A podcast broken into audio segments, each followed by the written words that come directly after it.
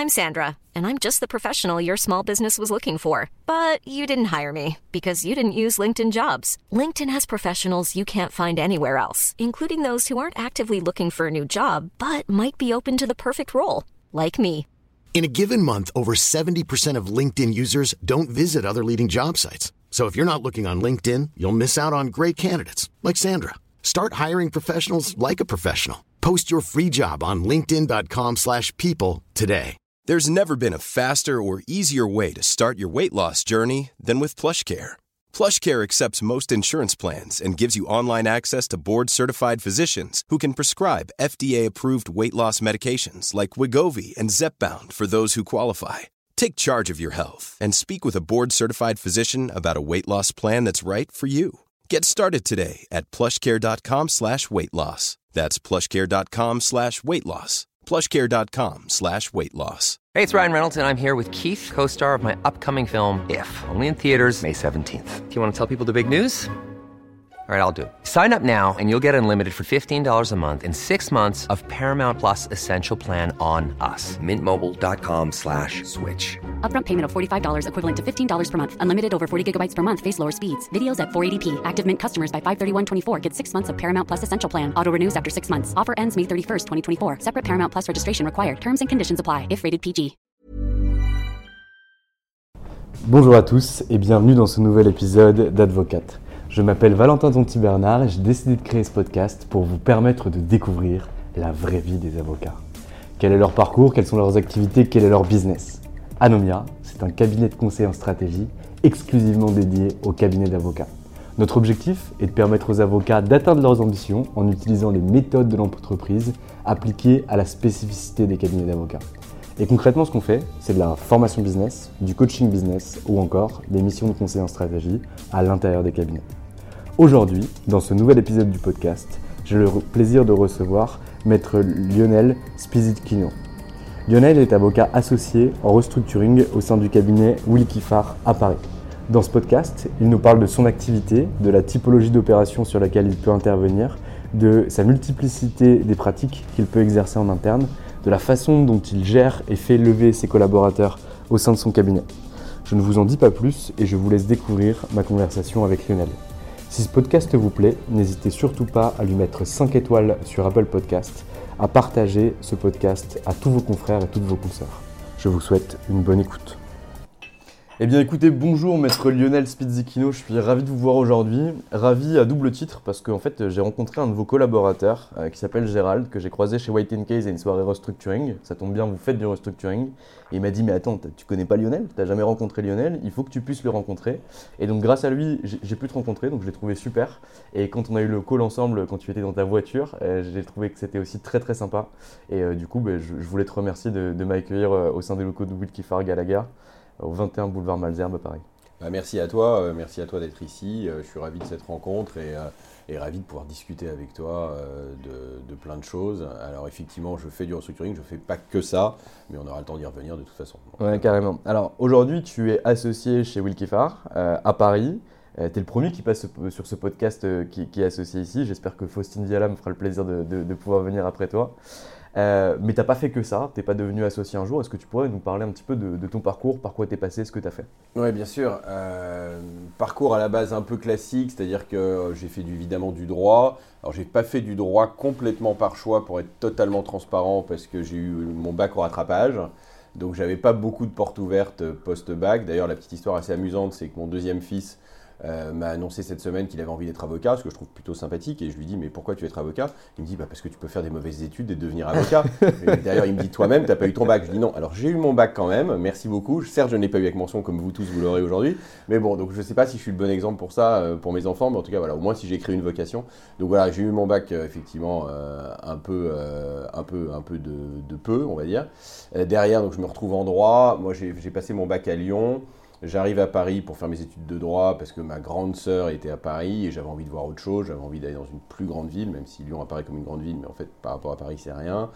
Euh, je commence en droit à Paris 5, Malakoff. Euh, là, le début du parcours pas extraordinaire non plus parce que euh, première année en septembre, bon très bien. Deuxième année, je me dis tiens je vais l'avoir aussi en septembre. Cette fois-ci j'ai raté donc je redouble ma deuxième année. Euh, et puis après, ce qu'on appelait à l'époque licence maîtrise, M1, M2, etc. là, je les ai rejoints, énorme prouesse, sans mention, mais quand même, je les ai rejoints. derrière, je pars un an faire un stage au service juridique de la ville de Londres, parce que j'avais envie de me confronter au métier du travail. À l'époque, on l'a aussi, enfin, j'ai l'impression quand je dis à l'époque que j'ai 92 ans, mais enfin, en tout cas, on faisait, on n'avait pas des CV aussi exceptionnels qu'on voit aujourd'hui, c'est-à-dire euh, des CV où chacun a fait un stage chaque été, voire deux stages, etc. Bon, donc je pars effectivement après, après mes quatre premières années de droit à Londres, et puis quand je reviens, je fais un troisième cycle toujours à Paris 5 euh, de droit européen des affaires. Euh, et puis en parallèle, j'ai été accepté à l'EM Lyon dans un cycle normal, donc en, AP en parallèle. Et donc je fais en même temps l'EM Lyon, donc je fais des allers-retours. Non pas que j'avais choisi l'EM Lyon parce que j'adorais Lyon et que j'avais fait mes études jusqu'au lycée là-bas, c'était que j'avais passé quelques écoles de commerce, enfin les parisiennes en gros, et Lyon, et j'ai eu Lyon, donc je suis allé à Lyon, qui est une très bonne école et j'en étais ravi. Donc je fais mon cycle à Lyon, qui a là aussi duré euh, deux ans quand on arrivait à AP, contrairement aujourd'hui. Euh, et puis après, je me dis, je vais passer le barreau. Et je, dis, je, me dis, je passe une fois le barreau, si je l'ai, je deviendrai avocat, si je ne l'ai pas, je ferai autre chose. Ben, c'est un des rares examens que j'ai eu du premier coup. c'est un des rares examens que j'ai eu du premier coup, donc je me dis, bon, bah, je vais être avocat. Donc voilà, donc je deviens avocat, euh, et clairement, euh, plaisanterie mise à part, c'était quelque chose qui me convenait assez bien, parce que euh, j'avais envie de faire quelque chose d'utile mais je ne savais pas exactement dans quelle matière et comment j'allais, évoluer. Donc, mon premier, euh, ma première collaboration, c'était chez Feu Arthur Andersen euh, à Paris. Euh, au début, je rentre pour faire du corporate classique. Là, je me retrouve à faire trois mois un audit à Mérignac. Donc là, je suis traumatisé. Euh, je suis dans des locaux d'une entreprise, euh, mais ce qui est normal, et quand on commence comme jeune avocat, évidemment qu'il faut passer par là, et, ceux qui contrôlent le podcast qui commencent, c'est une super formation, bien évidemment. Maintenant, avec du recul, c'était pas ma meilleure période quand même, même si j'ai un Libis Mérignac, je l'ai bien connu, mais bon, c'était quand même pas fantastique. Euh, et donc là, je reviens un peu traumatisé quand même au bureau, et là, coup de bol, il y a un associé qui arrive chez Arthur, qui s'appelle qui s'appelle toujours euh, Jean-Dominique Dodier de Cassini, qui venait de chez Borloo. Et euh, il n'avait pas d'équipe, et il faisait à l'époque, euh, là aussi, il faut que j'arrête de dire à l'époque, j'ai 92 ans, mais enfin néanmoins on appelait ça des entreprises en difficulté, maintenant on appelle ça du retournement. Et là, il passe, on était tous en staff, parce qu'à l'époque, là aussi, on était dans 12 dans les mêmes. C'était la façon dont le faire, on le fait moins aujourd'hui, mais on était 12 dans un, dans, un, dans un même bureau, entre guillemets. Et là, il passe et il dit voilà, qui veut travailler avec moi? Et je me dis c'est un, ma chance de ne pas retourner à Mérignac, euh, et deux, euh, de, faire, de faire une matière où je me sentirais probablement utile parce que, et je l'ai vu avec le temps et on, y reviendra sûrement, mais euh, on est utile pour l'entreprise, pour le dirigeant, pour évidemment les salariés, pour l'environnement économique et voire pour l'environnement national, c'est-à-dire qu'on sauve des entreprises. Et donc, je me suis dit, ça, ça m'intéresse, ça a l'air quelque chose de bien. J'avais jamais fait cette matière lors de mes études, je n'y connaissais rien. Euh, je ne l'ai pas dit à Jean Do, évidemment, enfin, il l'a vite compris. Euh, et donc, on a commencé à travailler ensemble, et, c'est grâce à lui que je suis évidemment là aujourd'hui et que j'ai connu cette matière. Donc, c'est comme ça que ça a commencé. Euh, chez Arthur, où je suis effectivement resté 4 ans, et puis après, Arthur a disparu du fait de l'affaire. Tu peux nous en parler ça un petit peu euh, Donc l'affaire Enron arrive, Arthur disparaît. Qu'est-ce qui se passe Toi, t'es collab, quatrième année, tu commences à faire tes armes. Et là, finalement, il y a la firme dans laquelle tu bosses euh, qui, part en sucette. Alors moi, j'ai venir Non, pas du tout. Évidemment, pas du tout. D'abord parce que j'étais pas dans les dans les petits papiers de quiconque, mais même n'importe quel associé en France ne l'a pas vu venir. C'était un bureau. Il faut savoir ce que c'était Arthur Andersen. C'était global, mondial, des bureaux dans le monde entier un peu un l'équivalent clairement de EY, de Price ou de Deloitte aujourd'hui. Euh, les cabinets d'avocats de ces cabinets d'audit étaient extrêmement réputés, etc.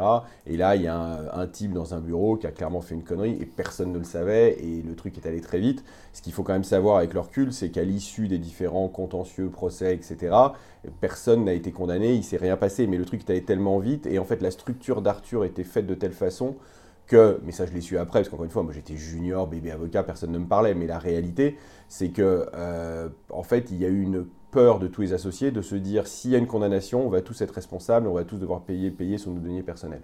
Et donc ils se sont dit, on préfère tous considérer qu'Arthur c'est fini, et euh, pour, pour, essayer de nous protéger. C'est pour ça que le truc est allé très vite. Mais en réalité, encore une fois, avec les années, il ne s'est pas passé grand-chose. Et, euh, et, donc c'était, oui, c'était évidemment intéressant à vivre. J'ai deux souvenirs assez précis de cette époque. Alors un souvenir qui n'a rien à voir avec Enron, c'est que j'ai vécu le 11 septembre chez Arthur, et chez Arthur, on avait dans le hall un énorme mur de télé qui faisait 50 mètres de haut, etc. Et là, le monde s'est arrêté d'un coup. On était tous devant ce, ce mur de télé.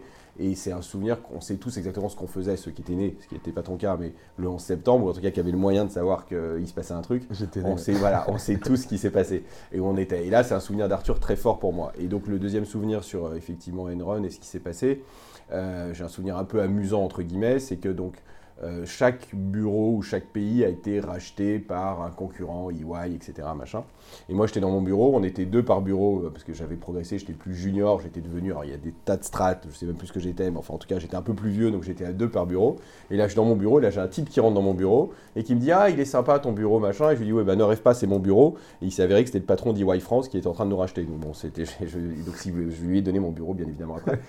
Euh, et donc, je suis parti donc aux États-Unis suite à ça. Euh, parce que je suis parti faire un LLM. Euh, je pense que je suis l'archétype des mauvais élèves, mais qui font le plus d'études possible, c'est un peu bizarre. Euh, et donc je suis parti faire un LLM à Georgetown, en droit boursier. J'ai un peu travaillé aux États-Unis, et puis après, je suis rentré en Europe. Ok, et t'as fait quoi du coup Parce que là, du coup, tu pars, t'as 4 ans d'XP chez, chez, Arthur, tu pars aux États-Unis, tu fais ton LLM, tu bosses mm. à New York, mm. tu reviens en France ou en Europe. Ouais, non, non, mais. non, mais si, si, j'ai aucun problème parce que j'ai raconté une chose que je, cache de mon CV, mais que je vais discloser là sur le podcast parce que j'ai rien à cacher.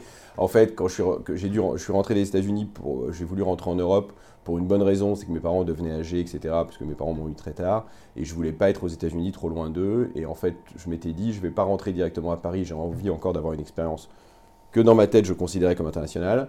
Et donc, je me suis retrouvé au Luxembourg et au Luxembourg, chez Arendt, et d'ailleurs je dis bonjour à mes amis d'Arendt que j'aime beaucoup, euh, et pendant deux ans. Et c'est vrai que c'est pas ce que je mets le plus en avant dans mon, dans mon parcours, mais euh, je suis parti deux ans faire complètement autre chose pour le coup, puisque je faisais euh, effectivement ce qu'on fait au Luxembourg. Hein, des fonds. Donc, des fonds, exactement. mais une expérience assez enrichissante, étonnante et intéressante. D'abord parce que plaisanterie mise à part, le Luxembourg c'est effectivement très international parce qu'il y a beaucoup de, beaucoup, de, d'Européens qui viennent pour les institutions, etc.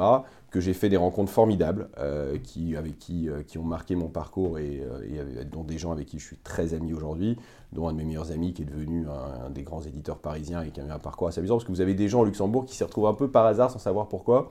Et donc, soit certains y restent à vie et ils sont très heureux, soit après, les gens partent faire d'autres choses en fait. Bon, donc, je suis resté deux ans là-bas et puis en fait, euh, un jour, euh, je tombe sur une revue, euh, pour ne rien cacher, une revue de cigares où mon ancien boss, à savoir Jean-Dominique, avait une interview de deux pages où il racontait sa passion pour le cigare.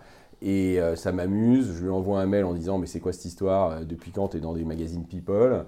Et, là il me répond immédiatement en me disant plutôt que te foutre de ma gueule, viens déjeuner avec moi quand tu es à Paris. Je suis venu déjeuner et, et je suis rentré chez Wild à ce moment-là puisqu'il m'a demandé de revenir avec lui.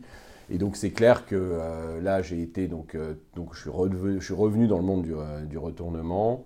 je suis resté 4 ans chez Weil et, et là opportunité parce que post-crise, etc. En 2000, si je dis pas de bêtises, en 2011, Paul Hastings me propose de passer associé dans le domaine du retournement toujours. Et quand je dis opportunité, c'est qu'on le sait tous, tous jeunes avocats, la marche la plus haute et la plus difficile, c'est de passer de collab à associé. C'est une évidence. Et, euh, encore plus aujourd'hui. On pourrait revenir. On a d'ailleurs de plus en plus de problèmes pour, euh, pour incentiver, pour motiver les, plus jeunes à, attendre et, à passer cette étape où, euh, même avant que moi je sois avocat, on passait associé en 7-8 ans. Puis quand moi je suis arrivé à l'âge d'être associé, c'était plus 10, plutôt 10 ou 11. Et maintenant c'est plutôt 15. Donc, donc le, temps est long, la marche est haute.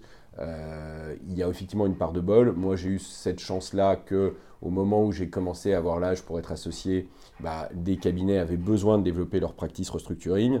Et donc, euh, Paul Hastings m'a donné cette chance et je leur dois là aussi beaucoup. Et encore une fois, un parcours, c'est des rencontres, de la chance et évidemment aussi ses qualités personnelles, son travail et plein de choses, mais c'est ça. Et, donc j'ai eu de la chance d'être au bon moment, au bon endroit. Ils avaient besoin de restructuring, ils m'ont fait cette offre. Euh, je suis passé associé. Euh, ça a bien marché dès le début, oui, parce que le marché était là, et oui, j'espère aussi, parce que je sais développer des clients et, je, connais mon métier. Mais, et donc, ça s'est très bien passé chez Paul Hastings, euh, j'étais très content. Et puis, au bout de 4 ans chez Paul Hastings, euh, Wilkie est venu me chercher, j'ai beaucoup hésité. non pas vis-à-vis de Wilkie, bien évidemment, parce que j'y suis toujours depuis 7 ans, mais j'ai beaucoup hésité parce que je considérais que c'est grâce à Paul Hastings, si et évidemment à Jean Do avant, mais grâce à Paul Hastings si j'étais là. Et donc j'ai mis bien presque un an avant de me décider, parce que je trouvais ça pas cool. Mais pourquoi tu fais ce choix C'est-à-dire pourquoi tu, deviens associé de Paul Hastings, qui est une belle boutique, euh, Wilkie Farr est une très belle boutique. C'était quoi les avantages pour toi finalement de passer de Paul Hastings à, à Wilkie? C'était en termes de target que tu allais pouvoir aller chercher? C'était en termes de REM? C'était en termes de perspective, de projet, d'équipe, de quoi concrètement? Ouais, non, c'est une très bonne question. Je pense que euh, Wilkie, on n'est pas, on on développe pas toutes les matières, on n'est pas full service. Et la stratégie de Wilkie, c'est de dire on ne développe les matières que là où on est considéré comme excellent, ou là où on est excellent. Et euh, le restructuring est une de ces matières phares chez Wilkie. Et donc être dans un cabinet où le restructuring est un des moteurs du cabinet, ça permet beaucoup plus de choses parce qu'on est core business, comme dans toute entreprise. Euh, quand on est core business, ben, on est mieux traité. Quand on est core business, on a plus de moyens pour se développer, on est plus important, etc. Chez Paul Hastings, le restructuring est une matière parmi les autres. Ça n'empêche pas qu'il y ait des gens très bons. Euh, le, celui qui dirige chez Paul Hastings le, restructuring, un type qui s'appelle Luc Despin, qui est canadien d'origine mais basé à New York, qui, est devenu un très bon ami, on se voit régulièrement, et c'est un type qui est vraiment reconnu en restructuring. Euh, maintenant, on le sait chez Paul Hastings, euh, après ne pas avoir eu de restructuring pendant 5 ans, alors j'ai tendance à dire, et c'est ce que je raconte en blaguant, que c'est parce que c'est toujours difficile de me remplacer, mais la réalité, c'est qu'il y a eu donc Guillaume à, Brémond a rejoint Paul Hastings, effectivement, c'est clairement un player chez, dans notre matière, et très connu, et donc ça prouve que Paul Hastings a cette faculté d'attrait, et Paul Hastings est un très bon cabinet.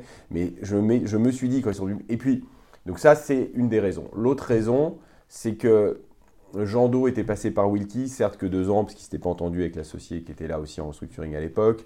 Euh, il y a eu des gens, il y a eu, euh, chez Wilkie, je, toute modestie mise à part, mais je venais remplacer Maurice Lantourne, euh, qui est quelqu'un que j'aime énormément. et donc, ça m'a, quelque part, en étant tout à fait transparent, je pense que ça m'a un peu flatté de me dire. il y a bah eu ton mentor ou celui qui t'a aidé. il s'intéresse à moi. Et puis j'ai toujours un peu ce sentiment euh, de un peu, c'est un peu exagéré, mais de l'autodidacte. Donc quand on vient me chercher pour un truc comme ça, je me dis ah tiens c'est pas. Mais c'est vrai que j'ai mis beaucoup de temps à me décider parce que vis-à-vis de Paul Hastings, je, ça m'a pas plu comme euh, mouvement parce que je sais ce que j'en dois. Et je, suis encore une fois resté très ami avec eux. On se voit très souvent, je les aime beaucoup. Et j'ai essayé quand ils n'avaient pas de restructuring de leur donner des coups de main. Et quand ils essayaient de recruter, à chaque fois ils m'appelaient en me disant tu penses quoi de 1 X Y Z? Et évidemment que mon rôle était aussi d'essayer de les aider modestement. Mais, mais voilà, ça a été ça a été un move compliqué. Très clair. Euh, donc, tu es basé par Paul Hastings, tu es aujourd'hui chez Wilkie depuis 7 ans. Euh, concrètement, aujourd'hui, tu travailles pour quelle typologie de clientèle et c'est quoi un peu tes opérations phares? Bien sûr. Euh, alors, avec le temps, c'est assez amusant de voir l'évolution d'un métier d'avocat en fait et, l'évolution de comment tu te comportes dans, ta façon d'appréhender ton boulot. Euh, quand j'étais collab, évidemment, ce qu'on demande à un collab, c'est euh, d'être extrêmement technique, extrêmement pointu et euh, de travailler énormément. C'est peut-être pour ça que j'ai pas été le meilleur des collabs. et puis, quand tu passes jeune associé, bah, au début, tu prends un peu ce que tu peux, de, c'est compliqué, il y a de la concurrence, tu essayes de développer un angle, un autre angle, etc. C'est, au début, c'est pas simple. Et puis, avec l'âge un peu avançant et ta pratique, tu t'aperçois d'un certain nombre de choses euh, et c'est un peu, je, toute modestie mise à part, c'est euh, ce que je veux dire, c'est un peu comment développer ta clientèle. Parce que la réalité, c'est que ta survie quand tu es avocat pour moi, c'est d'être indépendant. Et donc pour être indépendant, il faut que tu aies tes clients si tu commences à dépendre d'un, il y en a plein qui sont comme ça, si tu commences à dépendre, même quand tu es jeune associé, voire associé plus senior, d'un autre associé qui t'amène des clients, tu as une double pression. Tu as la pression du client qui n'est pas le tien, donc c'est très difficile à gérer, et tu as la pression de l'associé qui a la relation client. Si tu commences à juste traiter les dossiers pour les bureaux étrangers, c'est pareil. Euh, donc je pense que quand tu choisis d'être avocat, il faut être indépendant le plus tôt possible pour pouvoir, et donc pour être indépendant, il faut avoir ses clients. Quel que soit la structure dans laquelle tu es, quel que soit le chiffre que tu veux faire. Tu peux être indépendant en faisant 100 000 euros de chiffre, mais ça, dans ce cas, tu n'es pas dans un cabinet américain, comme tu peux être indépendant en faisant X de chiffres, parce que dans un cabinet américain ou anglais. Mais c'est essentiel. Et donc, quand moi j'étais collab, très rapidement, j'ai essayé de développer du perso. Très rapidement, j'ai essayé d'être visible à l'extérieur parce que je considérais que c'est ma survie qui était là et que si ça se passait mal dans le cabinet où j'étais, je pouvais partir. Et, et quand j'ai commencé à être senior, il y a eu à l'époque une sorte d'article. Il y a toujours des articles, c'est un peu l'école des fans, entre guillemets, euh, les articles, c'est-à-dire qu'on se fait tous plaisir, mais il y avait un article sur les seniors les plus visibles dans toutes les matières, et j'étais dedans parce que je faisais beaucoup de choses à l'extérieur, j'essayais d'être visible, et c'est ce qui m'a, je pense, permis aussi de passer associé. Et puis quand, vous êtes, quand on est jeune associé, bah, c'est pareil, on a, et après, je pense qu'on a des clients qui vous ressemblent. C'est-à-dire que je pense qu'il est euh, pas bon d'essayer de développer des clients qui ne vous ressemblent pas ou qui viennent pas. Il y a, il y a énormément d'associés différents, énormément de typologies, dans la même matière, énormément de typologies d'associés différents, énormément de profils différents. Et donc, il faut des clients qui vous ressemblent. typiquement, un de mes premiers clients, c'était un jeune gars. À l'époque, chez Weil, euh, un des gros clients, c'était Deutsche Bank. Et un jour, Philippe Druon, que j'aime beaucoup aussi par ailleurs, qui était à l'époque chez Weil, me dit euh, Toi, ta compétence, c'est d'organiser des dîners, des soirées. Organise-nous un truc à Londres pour, Deutsche Bank, euh, parce que c'est notre plus gros client. Donc, j'organise un truc à Londres. Là, je rencontre un jeune gars de Deutsche Bank que je n'avais jamais vu. On passe la soirée ensemble, on fait la fermeture du lieu ensemble tous les deux, et je tairai la suite, etc. Parce que bon, voilà. mais en tout cas, on passe une très bonne soirée avec des gens qui étaient là-bas. Euh, ce type-là, je ne le revois pas pendant des années, je le perds de vue, je ne sais pas qui c'est. J'arrive jeune associé de Paul Hastings, ce type-là m'appelle en me disant Salut, je ne sais pas si tu te rappelles de moi, on a fait une soirée ensemble à Londres il y a 5 ans. C'est ça, exactement. Euh, je viens de monter mon hedge fund, euh, je suis tout petit dans un dossier qui, qui était la SOR. Euh, donc euh, un des leaders du traitement de l'eau, etc. Il me dit je suis tout petit créancier, mais voilà, j'ai pas d'avocat, est-ce que tu veux m'aider? Je lui dis bah, évidemment que je veux t'aider, j'ai pas de client, viens de passer associé, euh, c'est cool, je, suis de, je vais t'aider. Il est devenu l'un des gros créanciers, on a pris le contrôle de la SOR avec d'autres hedge funds et les banques françaises. J'ai derrière, ça a été un des très gros dossiers de la place de, de l'année. J'ai siégé au conseil de surveillance pendant plus d'un an et demi pour eux. Enfin voilà, et donc on ne sait jamais d'où vient un client, mais on a des clients qui vous ressemblent. Et donc l'évolution, pour revenir sur l'évolution d'un métier, c'est que avec le temps, moi, ce qui m'intéresse aujourd'hui, j'ai des, des super équipes, que ce soit dans mon domaine, dans les autres domaines, etc. Euh, et ce qui m'intéresse aujourd'hui vis-à-vis des clients, c'est d'avoir un rôle, euh, en italien du fait de mon nom, mais de conciliere, c'est-à-dire être là pour eux, voilà, être là pour eux sur la stratégie, mais la stratégie d'un dossier, mais aussi la stratégie globale de l'entreprise. Et c'est ça que je trouve intéressant, c'est-à-dire que, mais ça, ça ne peut arriver qu'avec le temps d'avocat derrière, parce que sinon vous n'êtes pas crédible. C'est pas quand vous avez 25 ans ou 30 ans que vous allez vous dire sur un groupe côté, euh, t'inquiète pas, je vais donner ta stratégie. Il y a un moment où voilà. Et c'est ça qui m'intéresse. Et, typiquement, euh, je discutais avec un, de mes clients et donc la, générale, enfin, la, secrétaire générale du groupe. Et ce que je trouvais agréable, c'est que je lui dis voilà, mais tu as des vous avez des centaines de cabinets, des centaines d'avocats, etc. Dis-moi pourquoi moi Parce qu'effectivement, pour ce groupe, je fais beaucoup de choses pour eux, et on y reviendra, ça fait partie des grosses opérations de ces, dernières années, et je fais plus du tout de restructuring d'ailleurs, je fais pas de restructuring pour eux. Euh, et, elle m'a dit cette chose qui, pour moi, m'a marqué. Elle me dit, mais ce que j'aime chez toi, et c'est toujours compliqué de parler de soi, donc là j'en fais un peu, mais ce que j'aime chez toi, c'est que tu es capable de nous donner une stratégie, de nous donner un conseil, de te mouiller ta chemise, de dire, voilà, moi si j'étais vous, j'achèterai ça, je me marierai avec un tel, je céderai ça, je ferai ça. Et elle dit après, on suit, on suit pas ton conseil. Mais la réalité, c'est que, et ça je ne me rendais pas compte, euh, il y a certains de, mes confrères, et, c'est un peu le biais des études d'avocat, c'est qu'on nous apprend à dire, voilà, vous allez faire un mémo, vous allez dire au client, vous pouvez faire A, vous pouvez faire B, et en gros, tu choisis. Euh, je pense que c'est pas, quand on voit combien on coûte, quand on voit ce qu'on est payé, je pense que c'est pas ce que doit attendre un client. Un client, il veut qu'on soit avec lui.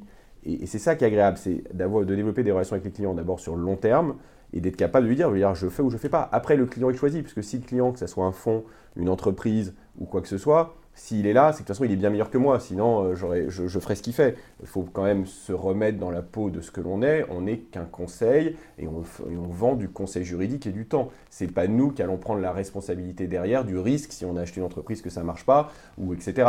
Mais la réalité, c'est que notre formation, malheureusement, tend à faire qu'on n'arrive pas euh, souvent à se mouiller et souvent on se dit Oh là là, si je lui écris noir sur blanc, faut faire ci ou faut faire ça, si d'un coup c'est pas ça, ma responsabilité va être engagée. Est-ce que tu as déjà fait partie d'un board d'entreprise? Bah Justement, conseil de surveillance de la SOR, par exemple, euh, où je l'ai été pendant un certain temps et, quelques autres. Et, et, je trouve ça hyper intéressant parce qu'effectivement, on, on, voit comment ça se passe, on voit, euh, on, est plus dans l'action en fait. Après, il ne faut évidemment pas franchir non plus des lignes jaunes, il faut rester à sa place.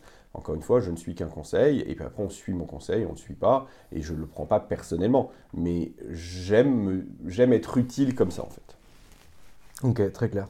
Tu parlais du développement que tu avais quand tu étais collaborateur en disant qu'il fallait vraiment être indépendant, aller chercher du client et du coup du cash. Moi je suis carrément d'accord avec ça, c'est vraiment un message qui est très fort chez nous et sur lequel on insiste énormément. Qu'est-ce que tu donnerais comme conseil aux collaborateurs qui arrivent finalement à une limite où en fait ils ont tellement développé en termes de perso qu'ils n'arrivent plus à suivre le travail pour lequel ils touchent une rétrocession et le perso derrière? Si à un moment ils en sont là, mon conseil c'est de se lancer. Parce que, je vais te dire, quand tu es dans un cabinet, et surtout dans nos grosses structures et des gros cabinets comme les nôtres, on a, et on le fait probablement malgré nous, mais on, le, le le collab a l'impression que s'il sort de ce cabinet, le monde à l'extérieur, c'est l'horreur. Que sans le soutien du cabinet, de son associé ou de ses associés, de ses machins, il n'y arrivera pas. Mais on a tous démontré qu'on y est arrivé. Il y a un moment, il faut se jeter à l'eau. Et peut-être que se jeter à l'eau pour développer, c'est partir, et je, joue contre mon camp, parce que moi ce que je veux c'est qu'il reste chez moi, qu'il passe associé, et on y reviendra peut-être sur l'évolution de mes collaborateurs, etc. Mais la réalité c'est qu'à un moment, il faut peut-être se dire, bah, peut-être que je vais partir dans un cabinet un peu moins bien, peut-être que même je vais me mettre ma plaque, peut-être que je vais me lancer, et puis si ça continue de marcher, bah, après je vais être appelé dans un cabinet de premier rang, si c'est mon rêve d'être dans un cabinet de premier rang. Après, chacun évolue et, construit sa carrière. Il y a des gens qui sont très heureux chez eux tout seuls, il y a des gens qui sont très heureux à monter un cabinet à plusieurs potes et après avoir des collabs, et puis il y en a qui sont bien dans des grosses structures.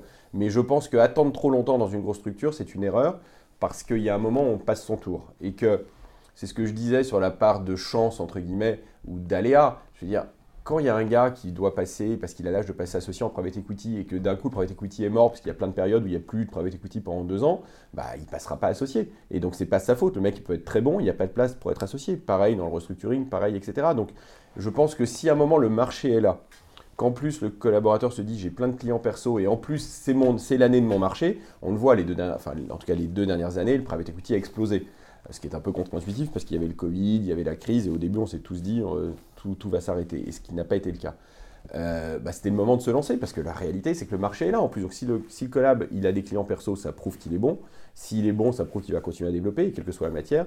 Je pense qu'il y a un moment, il faut se lancer et pas se dire je sécurise ce que j'ai avec ma rétro. Euh, c'est un peu confortable et être avocat, je pense que c'est pas le confort qu'on doit rechercher encore une fois. C'est être avocat, mais c'est comme ce que toi le business que tu as lancé. C'est de lancer son business, c'est un microéconomie, son marché. Et c'est donc prendre des risques. Quand on est entrepreneur, quel que soit le métier,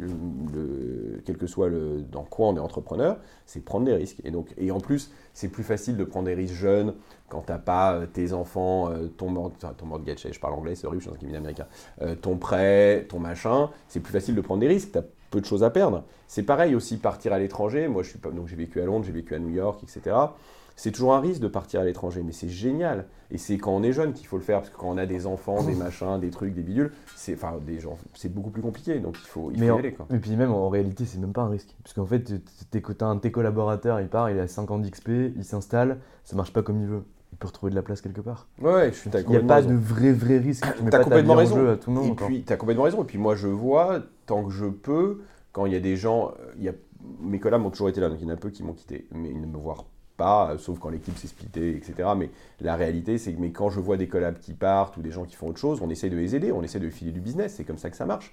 Euh, moi, effectivement, quand je suis parti chez Paul Hastings, euh, à l'époque, euh, Wild ne me considérait pas comme un concurrent, donc ils m'ont filé des, ils m'ont, ils m'ont, ils m'ont, ils m'ont filé des conflits d'intérêts, ça c'est sûr, c'est comme ça que ça marche, parce qu'on est content d'aider et on est content que ça se passe bien pour ceux qui ont travaillé avec nous. et puis derrière, si tu file du business, tu parleras toujours en bien de Wild. Exactement. Parce qu'ils t'ont bien traité même au départ. Ouais, tout à fait. Ok, donc j'ai vu sur LinkedIn que tu avais travaillé sur euh, différentes affaires. La dernière que j'ai vue en droite, c'est Air France KLM. Euh, est-ce que tu peux un peu nous en parler, euh, nous parler de cette affaire et nous parler un peu de ce que tu as fait pour eux? Oui, bien sûr, avec plaisir. Alors, ça fait partie de l'évolution un peu de ma, de, ma carrière. C'est-à-dire qu'effectivement, le restructuring reste et restera mon premier amour, et j'en fais encore beaucoup et j'adore ça mais j'aime aussi faire d'autres choses. Et donc je fais euh, euh, du M&A avec des sessions, des acquisitions pour des fonds qui ne sont pas distress, euh, etc. Je fais du corporate pour des gros groupes, etc. Et Air France KLM en est un. Et, et, chez Air France KLM, j'ai eu la chance de rentrer chez eux par un dossier effectivement restructuring à l'époque, puisque mes premiers dossiers, ça a été XL, puis XL Airways qui était en difficulté, puis Aigle puis d'autres compagnies, parce que c'est vrai que quand vous êtes le fleuron de l'industrie, bah, l'État a tendance à vous appeler en disant est-ce que tu peux pas aider X, Y, Z, etc. Donc je suis rentré un peu comme ça. Et, euh, et, puis est arrivé le Covid, et là, bah, évidemment, tous les avions euh, cloués au sol, des pertes extraordinaires, parce que dans l'aérien, ça va très vite dans un sens, très vite dans l'autre. Et là, euh, ils m'ont sympathiquement appelé pour la première partie qui était les 7 milliards. Donc on a fait euh, donc composé d'un PGE, et d'un prêt d'actionnaire de l'État français. Euh, ça, ça sera toujours un souvenir très fort et pour le groupe, dont modestement je suis devenu très proche et que j'adore, parce que je trouve d'abord que c'est un secteur génial, euh, que l'aérien, vous avez que des passionnés dans ces groupes d'aériens, c'est-à-dire que quel que soit le, niveau dans, dans, la boîte, mais vraiment c'est des gens qui aiment leur, leur, métier et qui aiment la compagnie en plus, parce qu'il y a le mot France, donc c'est forcément une compagnie nationale, et c'est vraiment l'une des raisons pour lesquelles je fais ce métier aussi, de se sentir utile pour un groupe qui rayonne dans le monde entier et qui fait rayonner la France. pour moi, c'est génial de pouvoir travailler là-dedans. Et donc, c'est cette, première aide pour le groupe, euh, ça sera toujours un souvenir très fort, parce que le Covid venait d'arriver. Il faut bien le rappeler, on était dans une période où on ne savait pas où on allait, pas que en termes de business, mais même en termes de santé publique, en termes de, de quel serait l'avenir de tout le, dans le monde entier de cette pandémie, etc. Et donc on était tous confinés les uns chez les autres et à distance, sans avoir bougé de chez moi, de ma maison dans le sud, bah on a fait ce, deal qui était le plus gros deal du Covid, à savoir les 7 milliards. On a tous travaillé ensemble parce que ce dossier qui n'est pas un dossier de restructuring, mais qui est un dossier de crise en tout cas, c'est cette première partie en tout cas, euh, on doit absolument travailler en équipe dans ces moments-là. C'est-à-dire que L'équipe, c'est évidemment être avec le client, mais c'est les différents conseils. Évidemment, je n'étais pas le seul conseil, c'est les multiples banques d'affaires, etc. Et alors qu'on était à distance et qu'on commençait à apprendre à travailler chacun chez soi, bah en deux mois, on a fait le deal. Et c'était vraiment génial. Euh, probablement moins pour mes enfants euh, et, ma fiancée parce que j'étais non-stop au téléphone sur machin etc et que je m'énervais sur mes enfants quand ils mataient des films parce que le wifi dans la maison du sud c'était pas terrible donc euh, j'ai besoin du wifi pour le call etc bon bref donc c'était la première partie et puis après l'année d'après on fait l'opération de 4 milliards avec un recyclage de 3 milliards en TSS et une nouvelle augmentation de capital d'un milliard. Et puis là, effectivement, on vient d'annoncer deux, excellentes nouvelles pour groupe où j'ai eu la chance là aussi de travailler un, un partenariat mondial sur le cargo, alors des termes techniques full freighter, c'est-à-dire des avions pur cargo avec CMA CGM, euh, sachant que c'est clairement le sens de l'histoire, puisque euh, les, groupes de shipping qui ont commencé dans le shipping euh, de bateaux se sont mis après sur la route et maintenant se mettent sur l'aérien. et donc ça a un vrai sens évidemment pour CMA, et pour nous ça a un vrai sens de développer ça ensemble. Euh, l'activité cargo. L'activité cargo dans une compagnie aérienne, c'est donc à la fois du full freighter, donc du pur cargo, et ce qu'on appelle du bellies, c'est-à-dire euh, dans une partie des soutes, quand vous prenez l'avion, on a une partie, on a une partie cargo. là, on parle des full freighters euh, et du bellies sur la même route, mais je ne vais pas rentrer en détail. Et en même temps, l'entrée de, CMA au capital d'Air France KLM, à hauteur maximum de 9%. Là aussi, c'est quelque chose de, de, structurel pour le groupe, c'est-à-dire d'avoir un nouvel actionnaire aux côtés, puisqu'il faut le rappeler, les actionnaires du groupe, c'est euh, l'État français, l'État néerlandais, Delta, China. Donc y avoir un nouvel actionnaire en plus français d'un groupe qui aujourd'hui euh, marche sur l'eau, qui est un groupe qui là aussi fait rayonner la France dans le monde entier, puisqu'ils ont des bateaux dans le monde entier, ils ont des activités de port, de fret, etc. Euh, c'est génial d'avoir contribué, d'avoir participé à ce mariage euh, entre ces deux magnifiques groupes, et donc ça a été une expérience unique de pouvoir travailler à ce, mariage. Et puis on a annoncé hier matin le lancement de l'augmentation de capital, auquel va participer l'État, et les actionnaires actuels et évidemment CMA de 2 milliards d'euros. Donc c'est des dossiers fantastiques. Euh, qui marqueront une carrière, quoi qu'il en soit, quels que soient encore les 20 ans que j'ai derrière moi, euh, de nouveaux dossiers, d'autres dossiers, mais c'est un dossier génial, avec des gens que j'aime énormément, enfin les gens d'AFKM sont extraordinaires, et vraiment on est devenus très proches, et c'est génial là aussi ce qu'on disait tout à l'heure, d'être faire partie de cette aventure, c'est-à-dire d'être avec eux, à leur côté, et d'avoir fait quelque chose qui va marquer les années, euh, les années prochaines pour le groupe. Euh, et, donc voilà, donc c'est un peu, pour vous me demandiez ce dossier, voilà, c'est ce dossier. Et, effectivement, je suis rentré au début, je dirais pas par une petite porte, mm. mais c'est un peu ça.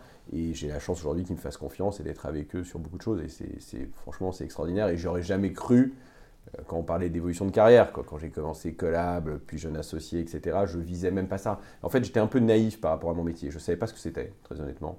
Je savais pas, j'avais pas vraiment de plan de carrière. Et et je ne savais pas ce que c'était qu'être associé dans un cabinet américain. Je savais, enfin, les choses, je dis, se sont faites progressivement évidemment, mais je m'étais jamais dit, voilà, je vais conseiller l'un des plus grands groupes français, côté, etc. Ça me paraissait probablement inatteignable, mais c'était même pas, je savais pas très bien en fait. Ce que je savais en revanche, c'est que, et je connaissais même pas l'aspect, il faut faire tel chiffre, ça rapporte tant, etc. Ce que je savais, ce que je sentais, je me suis dit, c'est un métier où je vais pouvoir me sentir utile pour quelqu'un, pour mes clients, quel que soit le côté où ils sont. Et, je trouve ça génial de se sentir utile dans ces moments-là. Et, pour finir là-dessus, quand j'étais jeune collab, je le prenais assez mal parce que les clients pour lesquels on bossait, il y avait deux types de clients et j'ai toujours deux types de clients. Ça, je reviens sur ma casquette restructuring et entreprise en difficulté. C'est que vous avez des clients quand vous êtes du côté de la boîte qui considèrent que vous les savez sauver de façon exagérée, parce que vous n'êtes qu'un maillon de la chaîne, et donc qui à vie sont avec vous. C'est-à-dire à vie sont devenus des amis ou des potes ou des gens qui vous font travailler, etc. Et puis il y a une autre typologie de clients qui, une fois qu'ils en sont sortis, vous voient plus. Parce que vous leur rappelez quand ils étaient à terre, vous leur rappelez un moment horrible de leur vie. Et donc quand j'étais plus, plus jeune, je le prenais hyper mal. Je me dis putain, j'ai mouillé ma chemise, j'ai bossé, j'ai machin, et le mec il fait semblant de pas me reconnaître dans les cocktails ou euh, il, il me parle plus, etc. ouais. Et en fait, je le comprends, c'est complètement humain. Donc aujourd'hui, ça, je le prends plus mal parce mm. qu'avec le temps aussi, on apprend. Mais c'est vraiment quand, sur mon activité de restructuring, c'est moins vrai dans les activités corporate et M&A, mais l'activité de restructuring, il y a beaucoup d'humains et c'est ça qui me plaît. Alors, moi, il y a un truc que je trouve formidable, c'est une première remarque, c'est que finalement, au, sein d'un groupe comme Air France KLM, tu arrives à faire un volet restructuring et qui te confie ensuite les dossiers corpo, M&A, etc. Au vu de, de, la panel, entre guillemets, de professionnels qui sont ultra spécialisés sur ce secteur d'activité. Donc, déjà, bravo. Mais la deuxième chose que j'aimerais comprendre, c'est comment ça se passe avec tes associés en interne? Parce que ici, tu as des associés qui font du M&A, qui font du PE, qui font du corpo. Quelles sont les relations que tu entretiens avec eux? Parce que, Je ne vais pas dire que tu bouffes sur leur plate-bande, c'est pas vrai. Mais tu as réussi à rentrer sur un dossier. Est-ce que tu les fais venir derrière? Comment ça se gère avec les associés ouais, c'est une bonne question, bien sûr. Euh, alors, plusieurs choses. Il y a, pour, pour euh, caricaturer, il y a trois typologies de cabinets avocats en réalité. Il y a les cabinets français, les cabinets anglais et les cabinets américains. Euh, les cabinets anglais, c'est du LOX. Alors, même si maintenant ça évolue, parce qu'ils n'arrivent pas à recruter, etc. Mm. Mais pour la faire basique, pour ceux qui ne voient pas comment ça marche. Cabinet anglais, c'est du lockstep, c'est-à-dire plus tu restes longtemps dans un cabinet, plus tu gagnes, quel que soit ce que tu ramènes, et tu mets tout en commun. C'est-à-dire que tu n'as pas de en réalité. Enfin, tu n'as pas de clients. Je caricature, et pour mes amis anglais, des cabinets anglais qui m'écoutent, c'est pas du tout une critique, mais c'est ce que j'ai jamais. J'ai toujours été en cabinet américain, c'est marrant. Mais de ce que je comprends des cabinets anglais, c'est qu'en gros, surtout des grosses marques, de nos concurrents, et j'ai aucun problème à citer, du style Freshfield, Clifford, etc., le client est probablement plus attaché à la marque qu'à un individu. Donc on met tout en commun. Et peu importe qu'une année, je caricature là aussi, ils ont assoupli, mais que vous fassiez 10 euh, millions ou 100 000 euros, grosso modo, ça ne change rien. Euh, ça, c'est les cabinets anglais. Les cabinets américains, et là aussi c'est caricatural par la force des choses, c'est du hit what your kill, c'est-à-dire que en fonction de ce que vous ramenez sur votre tête, votre chiffre, c'est là où vous allez toucher plus ou moins à la fin de l'année. Enfin, l'année d'après, parce qu'il y a le décalage, mais bon, c'est ça. Et donc, en fait, quelles que soient les matières, les domaines dans lesquels je ramène un client, c'est mon chiffre. Euh, je prends un exemple extrême, je ramène un client qui va faire un deal M&A en Allemagne, où c'est mes associés en Allemagne qui vont travailler et moi je ne vais strictement rien faire. C'est mon chiffre. Ce qui est produit va sur mon chiffre. D'accord? Donc c'est comme ça que ça fonctionne. Donc en réalité, c'est aussi pour ça que ces structures me conviennent, parce que moi ce que j'aime, c'est aussi avoir, de pouvoir proposer un service partout pour mes clients, être présent sur les points importants, mais aussi pouvoir donner à d'autres. Et donc, pour revenir à ta question, sur évidemment les dossiers AFKLM, ça a demandé des compétences en corporate, des mmh. compétences en concurrence, des compétences en financement, des compétences, etc. etc. Et ça, je prends effectivement les, autres, les gens d'autres associés ou d'autres équipes pour travailler avec moi. Je peux pas. Ouais, bien sûr. mais alors, attends, tu, dis que c'est ton chiffre. Donc, imagine, tu as, as, bidé 5 millions sur euh, Air France KLM. C'est pas ça, je tiens à le dire. Non, non, bien sûr, mais imagine. un exemple sur n'importe quel dossier. Tu as 5 millions et du, coup, tu, tu, tu, tu, poses ça sur ton chiffre, même si derrière, à la prod, tu réalises que 10%. Exactement. Tu pas amputé de non, 80%. pas du tout. Du coup, c'est alors. Et donc, pour c'est quoi l'intérêt des associés en corporate Alors, et eh ben, typiquement, chez Wilkie, euh, on a cette chance-là et cette force-là que n'importe qui de chez Wilkie vous appelle pour venir l'aider, vous l'aidez. Et moi, ça m'arrive tout le temps. Effectivement, dans ma matière qui est le restructuring, en France, je suis le seul associé. Donc, dès qu'il y a un dossier qui vient de n'importe où, c'est mon équipe qui aide. Et dans ce cas-là, j'ai zéro. Mais, mais, parce que la culture d'entreprise de Wilkie est très forte là-dessus. C'est-à-dire qu'on va aider quoi qu'il se passe. Et on est présent pour les autres. Et puis, l'intérêt des autres, ou même mon intérêt moi. Je, sur un très gros dossier, je n'ai pas beaucoup d'exemples de très gros dossiers, qui, mais, parce que la plupart des gros dossiers, je les ai, je les ai originés, mais disons un très gros dossier qui m'arrive euh, des US, mon intérêt à moi, c'est un, d'être dessus, donc d'être présent sur le dossier de place, deux, évidemment, euh, d'avoir euh, derrière un track record sur ce dossier. Et mm. trois, de toute façon, oui, on est rewardé en interne. Parce que la réalité, c'est que quand vous avez des associés ou des, qui ne font que produire, évidemment qu'ils sont rewardés parce que je prends un exemple extrême. Euh, l'associé qui fait le plus de chiffres, qui est un associé dont je tairai le nom, mais qui est à New York, euh, il fait peut-être 100 millions, 120 millions de chiffres par an. Évidemment qu'il ne le fait pas tout seul avec ses petites mains. Donc il faut bien rewarder tous les autres qui ont bossé dessus. Donc on, a un système de reward différent. Évidemment que c'est rewardé, mais c'est pas compté sur le chiffre, pour être clair et donc, clair. Mais ça compte à l'intérieur de la rémunération. Oui, bien sûr. si tu te prends un dossier de New York qui te prend 6 euh, mois, derrière ton année bien sûr, Exactement. Donc, tu es, reconnu pour ça. Et donc, clairement, moi, tous ces gros dossiers que je gère, je ne peux pas les faire tout seul. J'ai besoin soit de mes équipes quand c'est du pure restructuring, soit des autres équipes. Et l'avantage de Wilkie, pour reprendre une de tes questions qui était pourquoi tu as bougé de Paul Hastings à Wilkie, mm. c'est que Wilkie, il y a toujours eu du restructuring à Paris. Donc, quelles que soient les autres compétences, soit le corporate, le financement, la concurrence, etc., ils savent faire du restructuring. Ils savent aller au Syrie, ils savent avoir des réunions un peu difficiles, ils savent voir les affaires spéciales, etc. Parce qu'ils ont toujours été habitués, avant avec Maurice, puis avant avec Jean Do, etc. Donc c'est pratique. Alors que chez Paul Hastings, euh, quand on a créé ma practice, j'étais le premier associé restructuring à Paris. Donc c'est ça prend du temps en fait de, de, former des gens à un environnement qui est totalement différent. Évidemment, comme c'est des gens intelligents, ils le font vite, mais la réalité, c'est que ça prend du temps. Là, je sais qu'il y a des gens en financement qui savent par cœur revoir une doc avec l'angle restructuring, etc. Et donc, ça, ça fait gagner du temps et donc de l'argent aux clients. Et même pour moi, ça me permet de faire d'autres choses. Donc, euh, donc c'est parfait. Très clair. On a parlé de pas mal des clients, de ta practice, etc. J'aimerais bien qu'on parle un petit peu de tes équipes. Aujourd'hui, vous êtes combien en, en interne et comment tu permets à tes collaborateurs de s'élever au sein de ton équipe? Alors, dans mon équipe, encore une fois, pure restructuring, parce qu'effectivement, j'ai une casquette où je, je, je, suis co-aide de l'Europe mm. euh, avec mon ami Graham à Londres. Et donc, sur le restructuring pur, dans mon équipe ici, euh, aujourd'hui, j'ai cinq collabs qui font. Donc, quand je dis que du restructuring, c'est pas vrai, parce que j'essaye de faire en sorte qu'ils fassent aussi du corporate, du M&A, etc. Parce que l'intérêt de la matière du restructuring, c'est qu'on est à la croisée de tous les chemins et qu'on fait, qu'on voit tout. On ne peut pas être spécialiste de tout, mais ça touche le financement, le corporate, le fiscal, etc. Donc, dans les matières, dans le, cas dans les sous-matières qui nous concernent dans ces matières-là, il faut qu'ils savent faire, il faut qu'ils savent lire qu'ils puissent savoir lire impact d'actionnaire, etc. Genre de choses. Donc ils font tous du corporate aussi. Mais j'essaye de les garder pour mon activité restructuring. Et en revanche, sur, les autres, sur mes autres domaines, je prends effectivement dans les autres équipes. Euh, donc en pure restructuring, voilà le, voilà le nombre lequel on est. C'est assez bien structuré parce que j'ai deux seniors, euh, une mid-level, deux juniors pour l'instant.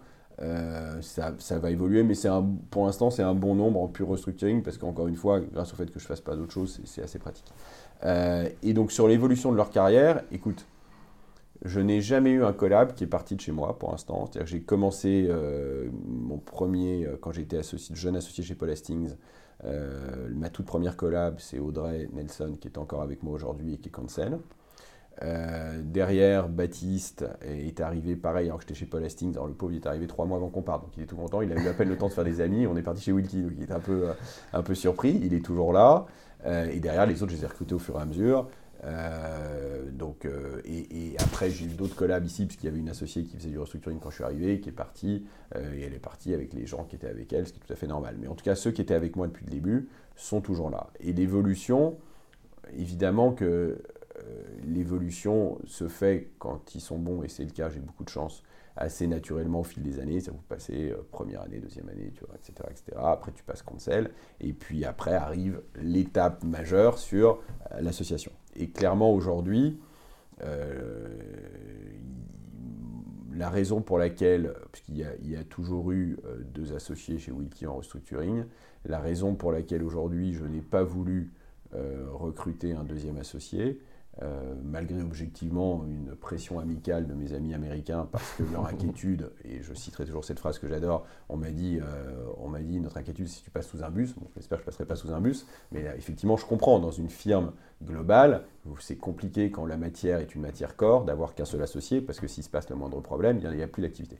Mais en revanche, mais pourquoi j'ai tenu depuis le départ de mon autre associé, c'est que je pense que clairement, mon objectif, c'est de faire passer l'un des seniors associés euh, à mes côtés. Parce que c'est l'évolution normale. Je pense que c'est un, bon signal donné aussi au cabinet et on est très ici prudent là-dessus et on essaye de, le faire au maximum ces dernières années parce que on a ce problème, mais comme tous les cabinets ou comme dans tous les jobs, de cette nouvelle génération qui arrive et comment leur vendre du rêve déjà, c'est compliqué, parce qu'effectivement, on le disait, le parcours est de plus en plus long. Et puis en plus, vous commencez de plus en plus haut en termes de rêve, donc la variation, elle est quand même extrêmement compliquée, parce que quand tu commences à 100 euh, quand tu arrives ici, ou 110 quand tu arrives ici, euh, jusqu'à la 10e ou 12e, 14e, voire 15e année avant de pouvoir passer associé, euh, en termes financiers, le gap, il n'est pas colossal. Tu as raison, et puis nos cabinets sont de plus en plus rentables, donc ça veut dire qu'on demande aux associés de faire de plus en plus de chiffres.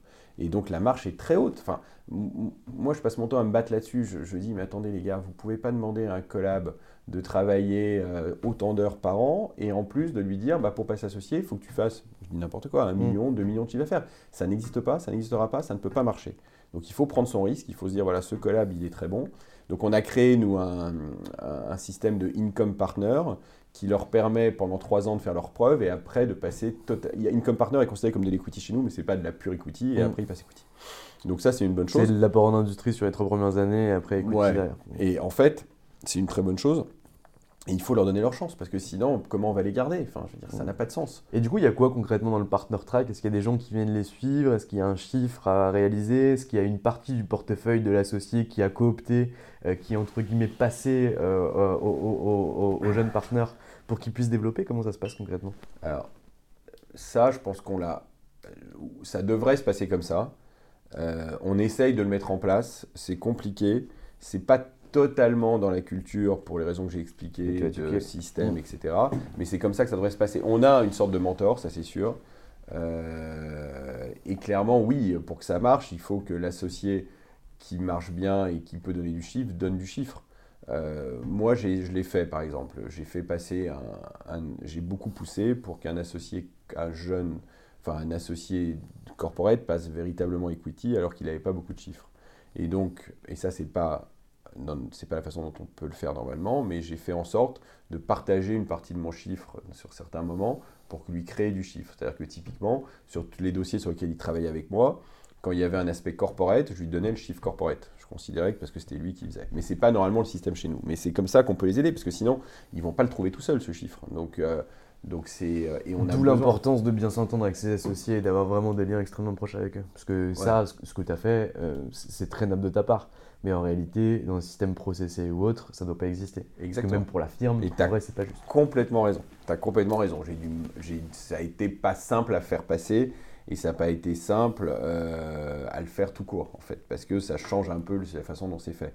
Mais, mais, je pense que c'est assez juste d'essayer d'aider, et de, parce que, encore une fois, ce que j'ai pu développer, je ne l'aurais pas développé sans mon équipe au sens large, c'est-à-dire sans les équipes ici, sans les équipes ailleurs, etc.